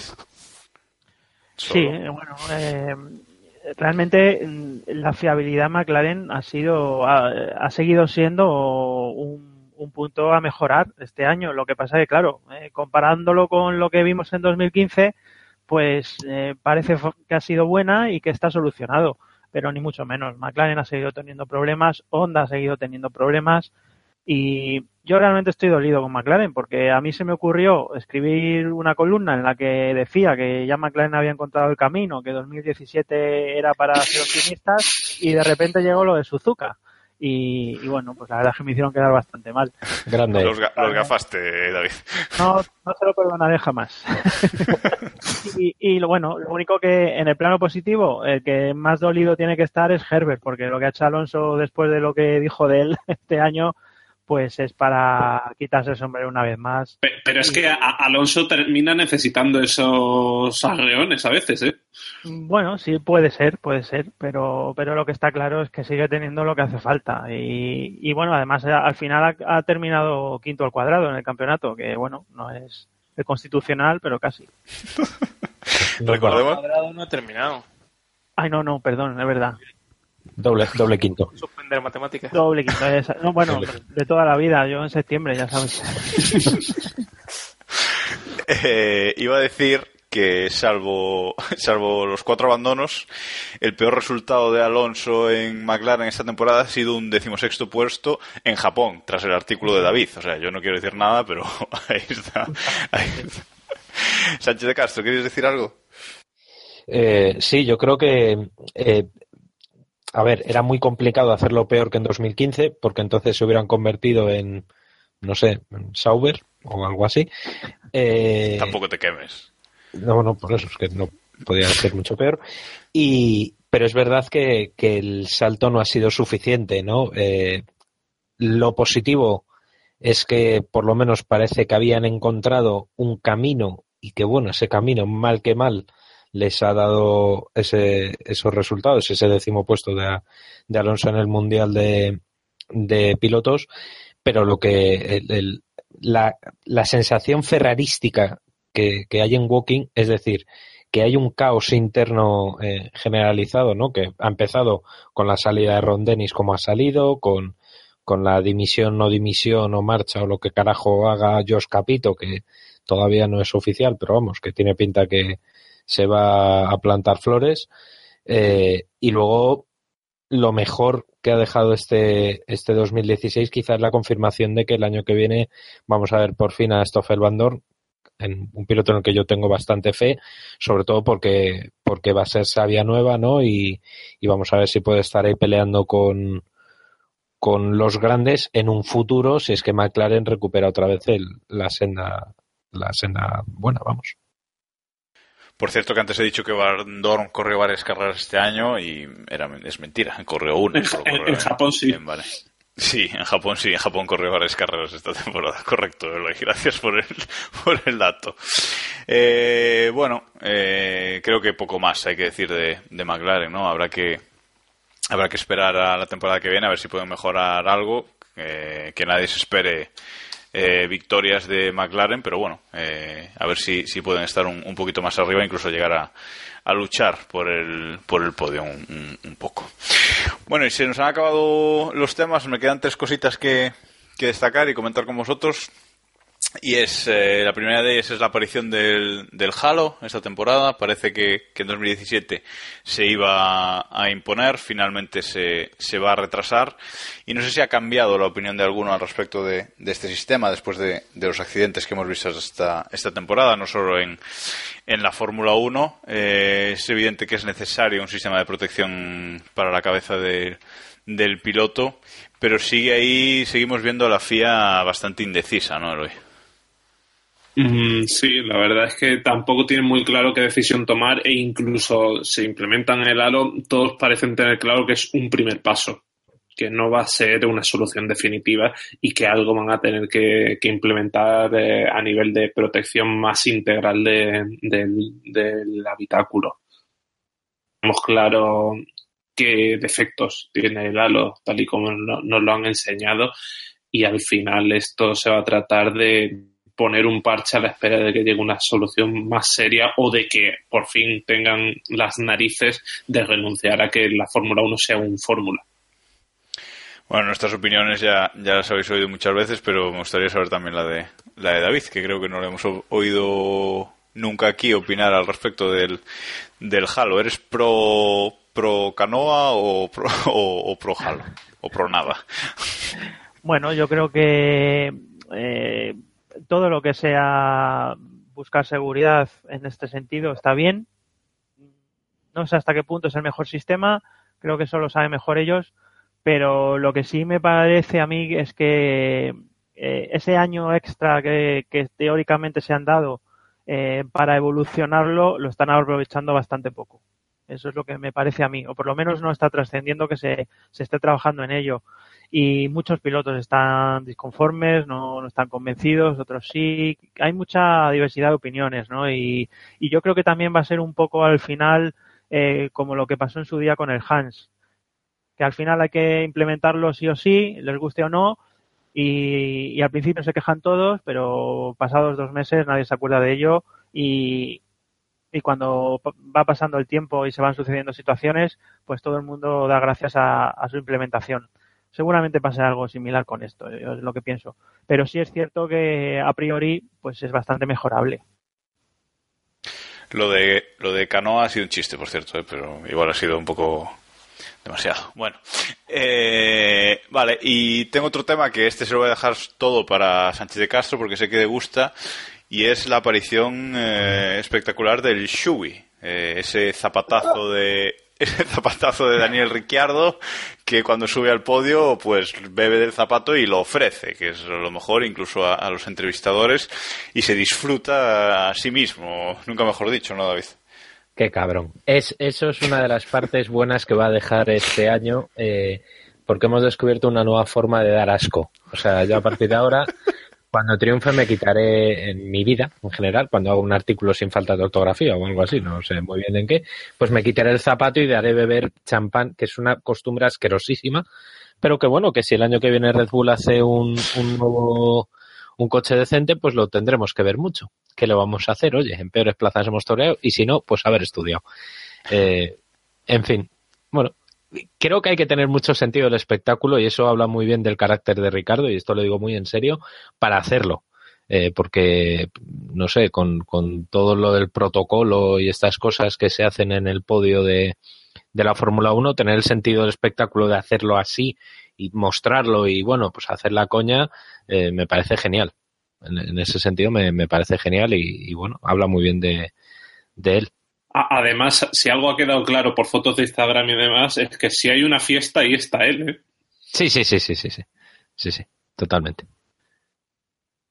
Vale, y otro tema que he dejado para el final, aunque luego hablaremos de otra cosita más, eh, es una cosa que estoy seguro de que el 90% de nuestros oyentes, porque ni siquiera nosotros, lo recuerdan. Y es el sistema de clasificación con el que abrió esta temporada 2016 de Fórmula 1. Un sistema de clasificación por eliminación que duró literalmente dos carreras. El más fugaz de la historia. Fue eh, eliminado en dos carreras. fue, sí, el sistema de eliminación fue eliminado en dos carreras, e- efectivamente. O sea, un, un sistema lamentable que os voy a recordar cómo era. Seguía dividido en tres rondas, en tres Qs.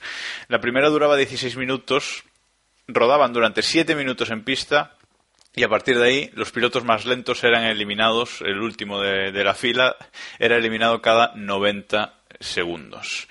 15 pilotos pasaban a la Q2, de 15 minutos, durante 6 minutos rodaban todos y a partir de ahí cada 90 segundos se iba eliminando un piloto, pasaban 8 a la Q3, una Q3 de 14 minutos, 5 minutos rodaban todos juntos y a partir de ahí los pilotos más lentos cada 90 segundos se iban eliminando. Eh, lamentable. O sea, fue eh, totalmente lamentable, no funcionó absolutamente nada. La idea, quizás así leída, no parezca del todo mala, pero la ejecución, desde luego, el hoy fue eh, esperpéntica. Como cualquier ocasión es buena para pegarle un palo a Pirelli y, y iba a soltar un comentario random e intrascendente de todos modos, diré que era una buena idea arruinada por Pirelli. Porque al final, eh, con más juegos de neumáticos y algo más de voluntad por parte de los equipos y los pilotos, el sistema podía haber funcionado, o al menos eso creo. ¿Estás seguro de eso? ¿De que habría podido funcionar con lo de los 90 segundos y tal? No he, dicho veo. cre- he dicho creo. Vale, no sé si alguno tiene algo más que aportar con respecto a este esperpéntico sistema. Que ya Diego, lo habíamos olvidado hasta que tú de repente nos lo has recordado y hemos vivido felices durante 19 carreras. Que yo quiero decir que si no está roto no hace falta arreglarlo. ¿sabes? Que Correcto. es lo realmente importante. Que es lo que le pasaba a la clasificación del año pasado. Desde luego, si una de las cosas tiene la F1 buenas es el sistema de clasificación, ¿no? Que tras darle muchísimas vueltas durante años, por fin se llegó a, a algo que da espectáculo por televisión y también es, es práctico en, pista, ¿no?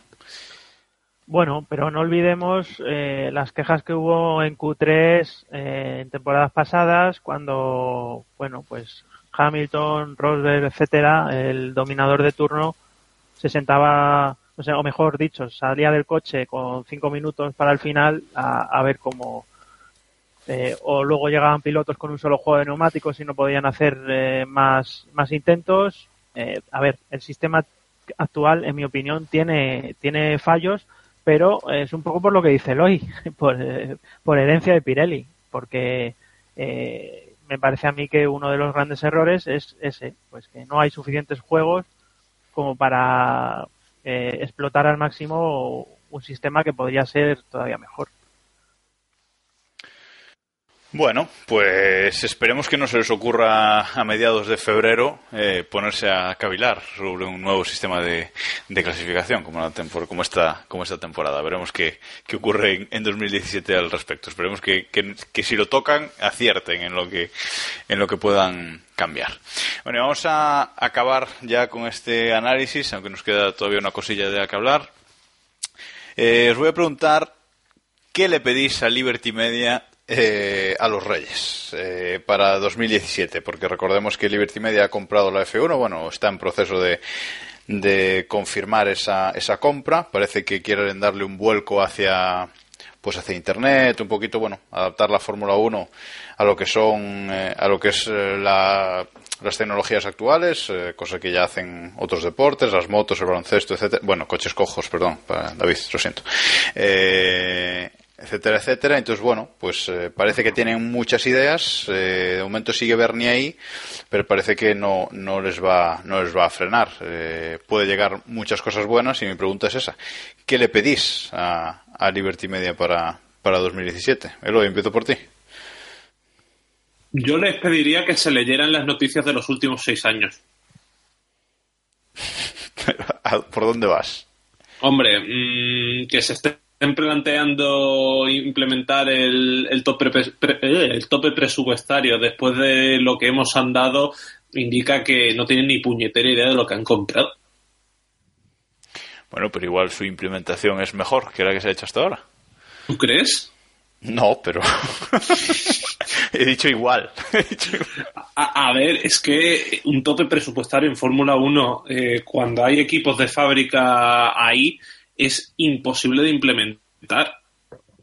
Realistas.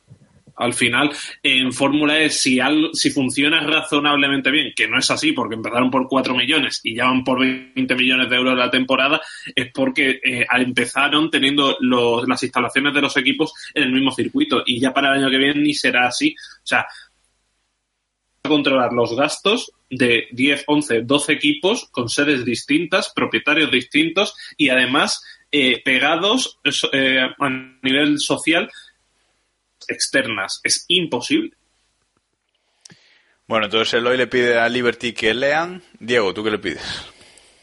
Solo una cosa. Solo una cosa. Solo una cosa.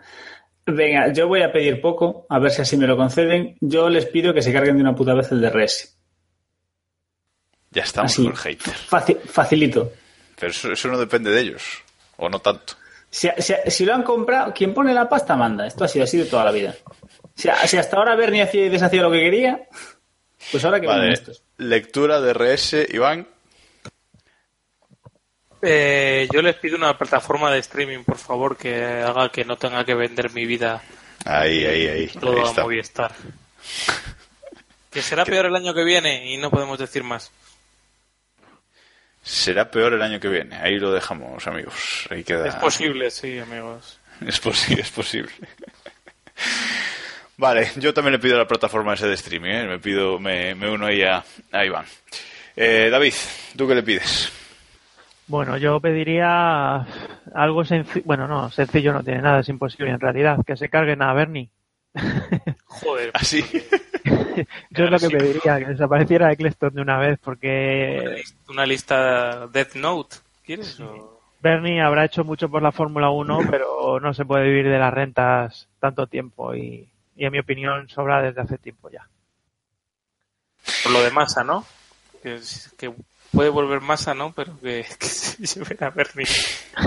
Me sorprende, me sorprende que no le hayas pedido que se cargaran a masa, eh, Iván, pero bueno, está bien. Está bien. Está No bien. les veo con capacidad, ¿eh? les veo con la necesidad de lo, con- de lo contrario, de decir, no hay brasileños, hay que tener un brasileño, como decía Castellano. Bueno, y quedas tú, Sánchez de Castro. ¿Qué le pides a Liberty Media para 2017? Yo creo que lo que les voy a pedir es algo factible eh, y es que implementen eh, más eh, cámaras, más eh, grafismos y más cosas eh, traídas de competiciones estadounidenses eh, que me parecen muchísimo más eh, interesantes en las retransmisiones que, que lo que tenemos ahora. O sea, por ejemplo, cámaras giroscópicas, no sé, grafismos nuevos. Quiero decir, que actualicen un poquito la retransmisión, que a mí ya se me queda un pelín vieja. Más que nada porque Vale. mucho más no se les puede pedir. Cosas. Pues ahí con eso nos quedamos. Eh, lectura, que eliminen el DRS, una plataforma de streaming, que se carguen a Bernie y que mejoren un poquito las, las retransmisiones. No está mal como, como carta a los, a los Reyes Magos para, para 2017. Bueno, y hasta aquí ha llegado el análisis de lo que ha sido esta temporada eh, 2016. Ha sido, bueno, creo que, que, que no nos hemos extendido tanto, aunque ya llevamos hora y media de grabación pero no podíamos acabar eh, el año, no podíamos acabar la temporada sin eh, hacer un poquito de tongo en nuestro particular mundialito y ver el resultado final. Así que vamos con ello.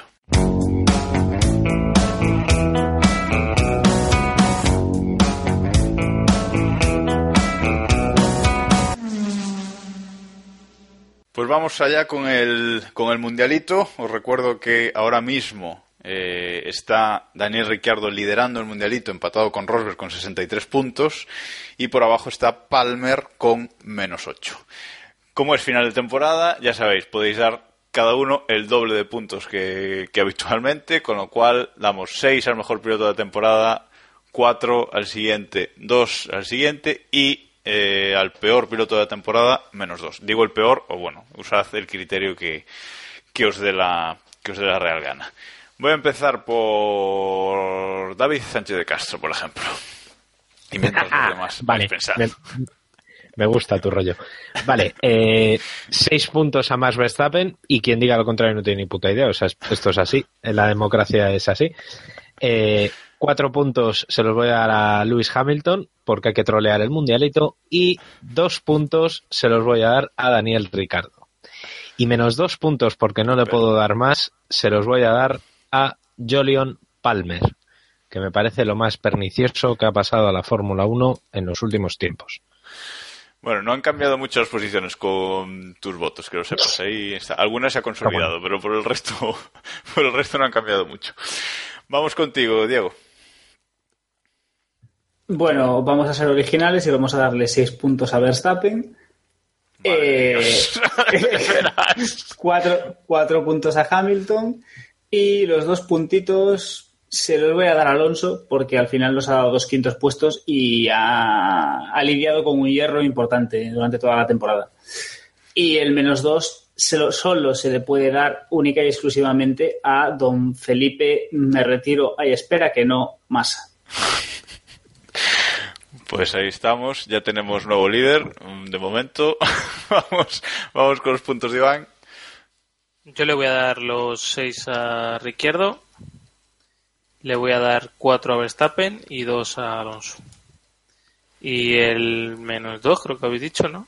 Sí. Eh, se lo voy a dar a Gutiérrez. Uh, Sí, señor. Inesperado. Vale, David, te toca. Bueno, yo le voy a dar los seis puntos a Hamilton. Joder. Sorpresa. Hay pelea, hay pelea. Du- duden, sigan dudando de David. Sigan dudando de David.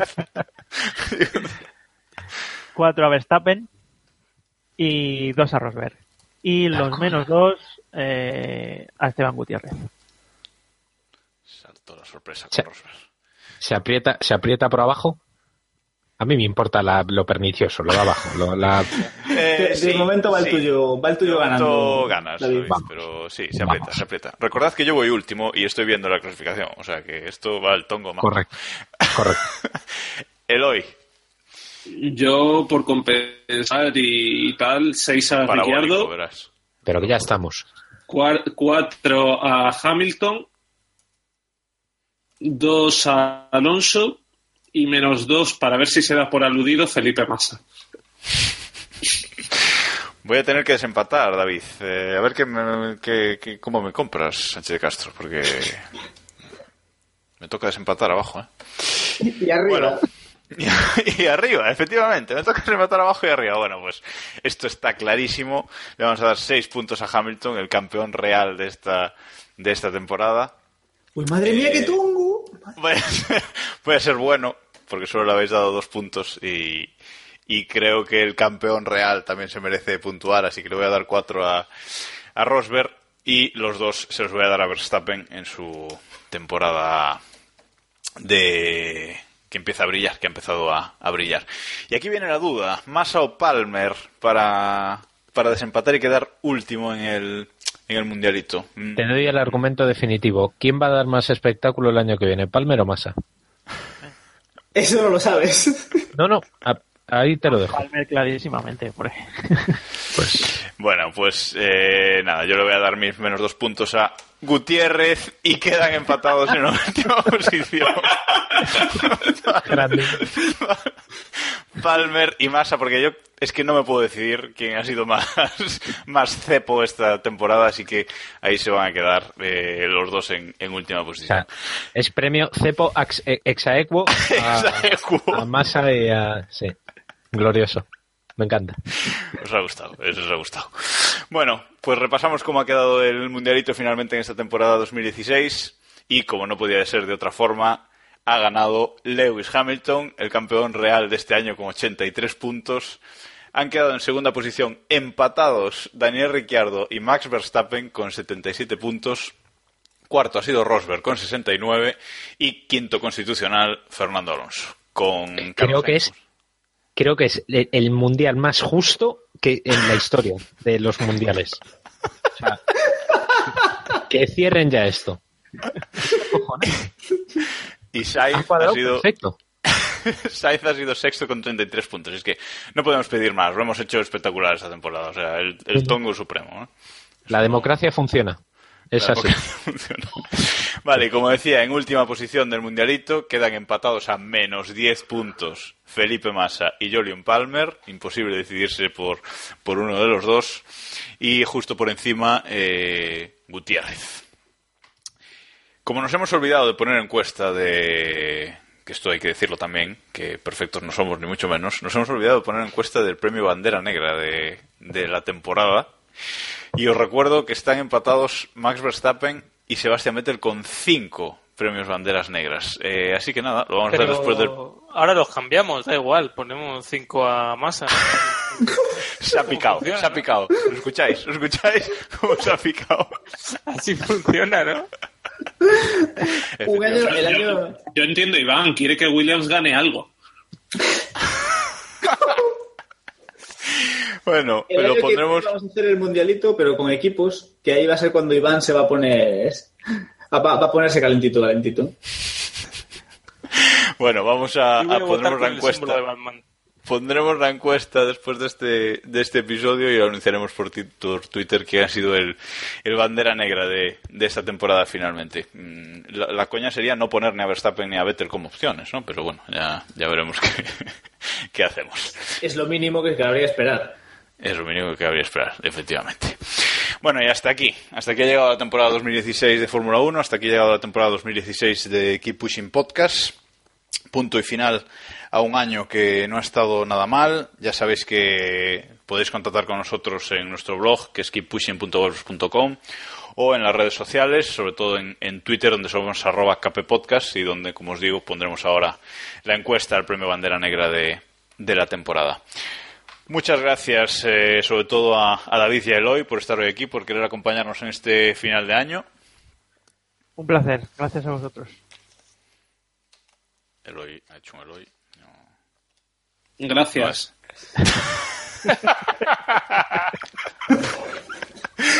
Y gracias también a y gracias también a, a vosotros, H. de Castro, Diego, Iván, por estar aquí todo el año. Bueno, Diego no, pero el resto sí. Gracias a ti, aquí. Rubia. Gracias a ti, guapísima. Ya buena. aquí. Un saludo. ya. Campeona del mundo. Un saludo de un servidor, Jacobo Vidal, que pocas veces me, me presento, y gracias a todos nuestros oyentes, por a los que nos quedan, por estar ahí esta temporada. Intentaremos volver el, el año que viene, seguramente eh, ya con la presentación de, de algunos de los nuevos monoplazas, eh, a ver lo diferentes que, que son. Y nada más. Ah, hasta, Adiós. hasta entonces, solo me queda solo me queda deciros lo que os decimos siempre. Y es que keep pushing. There is a star that lights the road. Will it take me to the end? Well, I don't know. But for one last time, I'll take this ride and just drive. I wanna be